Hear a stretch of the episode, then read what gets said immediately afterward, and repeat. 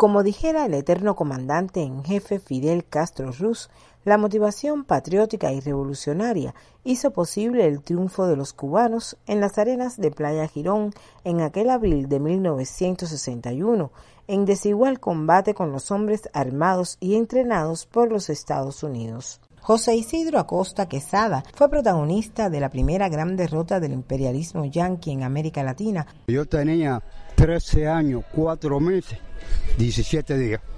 Yo era joven rebelde.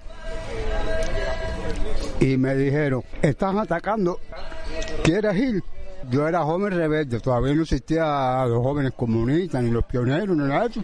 Y le dije sí, entonces me pusieron a cuidar un hospital de campaña. Todos los que venían muertos, graves, de cualquier lugar, ¿no? Nosotros estábamos cuidando, éramos una escuadra cuidando ahí. Yo tenía un TZK, un equipo pues, para mirar los aviones, todo el avión que pasaba.